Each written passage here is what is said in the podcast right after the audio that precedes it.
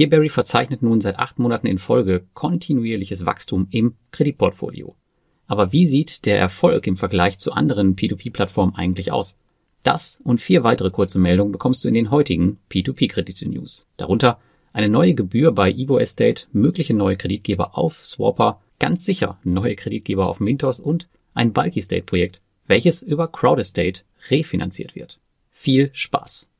Und wir fangen an mit Evo Estate, denn hier gab es unschöne Nachrichten für Investoren. Zumindest für solche, die rege Transaktionen zwischen ihrem Bankkonto und dem von Evo Estate pflegen. Denn ab dem 1. Mai wird für alle neuen Registrierungen eine Gebühr von 2 Euro für die zweite Abhebung pro Monat erhoben.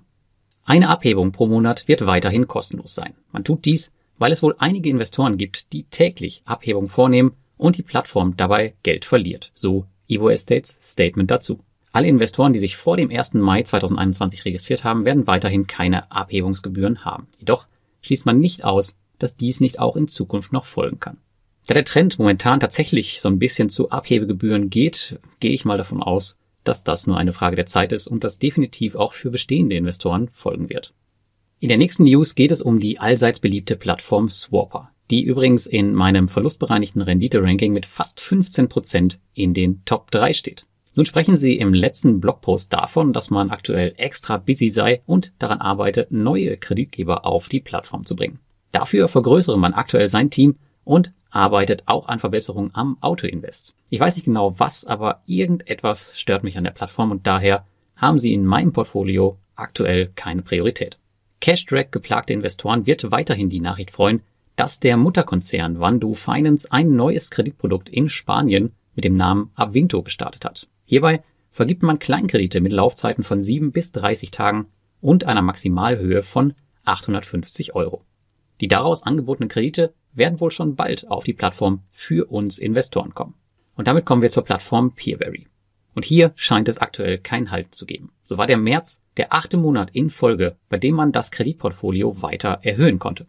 Nicht nur das, im Vergleich zum März letzten Jahres schaffte man ein Wachstum von 198 Prozent und ist damit der erfolgreichste Anbieter in Kontinentaleuropa bezogen auf diese Messgröße.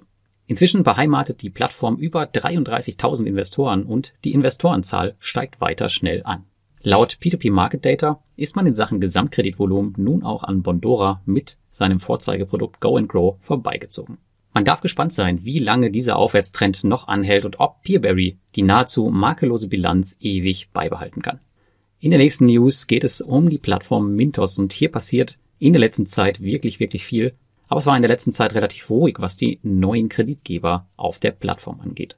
Denn seit dem Ausfalldesaster im letzten Jahr ist man vorsichtig geworden. In vielen AMAs, also diesen Ask Mintos Anything Sessions, kam durch, dass man mehr Wert auf eine genaue Analyse legen möchte, bevor man neue Kreditgeber an Bord holt. Aber jetzt ist es soweit. Aber es handelt sich eigentlich gar nicht um einen neuen Kreditgeber, sondern eher um einen alten Bekannten. Und zwar geht es hierbei um eine Erweiterung des Kreditgebers Mikrokapital. Diese sind bereits mit mehreren Ländern auf Mintos vorhanden, jetzt wird jedoch auch Usbekistan zugeschaltet.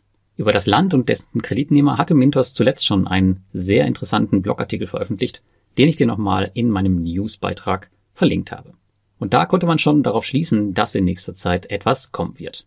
Mikrokapital in Usbekistan bietet abgesicherte Autokredite an und diese haben durchschnittlich 11% Zinsen, eine Laufzeit von circa 23 Monaten und eine Risikobeteiligung von Mikrokapital von 10%.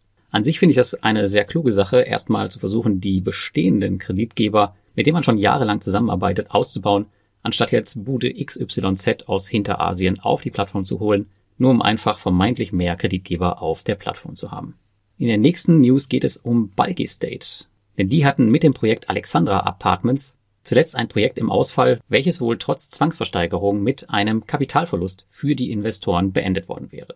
Nun hat die Immobilienplattform nach weiteren Möglichkeiten gesucht, um ihre weiße Weste zu behalten und diese wohl auch gefunden. Ähnlich wie Crowdestor es bei Estate Guru gemacht hat, macht es nun auch Bulky State bei Crowdestate. Das Projekt wird dort refinanziert und die Investoren auf Bulky State sind damit fein raus. Kurz zu erwähnen ist hierbei vielleicht noch, dass die Refinanzierung von Crowdestor bei Estate Guru geklappt hat. Zumindest bei mir kamen schon die ersten Gelder zurück. Wieso aber macht CrowdEstate das Ganze? Das liegt hierin begründet, dass der Kreditnehmer eine weitere Immobilie als Sicherheit hinterlegen wird, was dazu führt, dass der LTV, also der Loan to Value, weiter sinken wird und das Projekt somit attraktiver und sicherer für die Investoren auf CrowdEstate wird. Ich selbst bin weder in das betroffene Projekt auf Bulky State noch auf CrowdEstate investiert, daher kann ich den Prozess leider nicht wirklich weiterverfolgen. Ich finde es nur extrem spannend, wie sich die Plattformen vermehrt untereinander refinanzieren, was zeigt, dass nicht überall harte Konkurrenz herrscht und dass sehr originelle Lösungen gefunden werden, um am Ende gut dazustehen. Übrigens war ein Teil des Projektes auch auf Evo Estate platziert worden. Bulky State ist aber mittlerweile kein Project Originator mehr auf Evo Estate. Wenn dir der Beitrag gefallen hat, dann abonniere, like und kommentiere meine Kanäle und wir hören uns bei den nächsten News.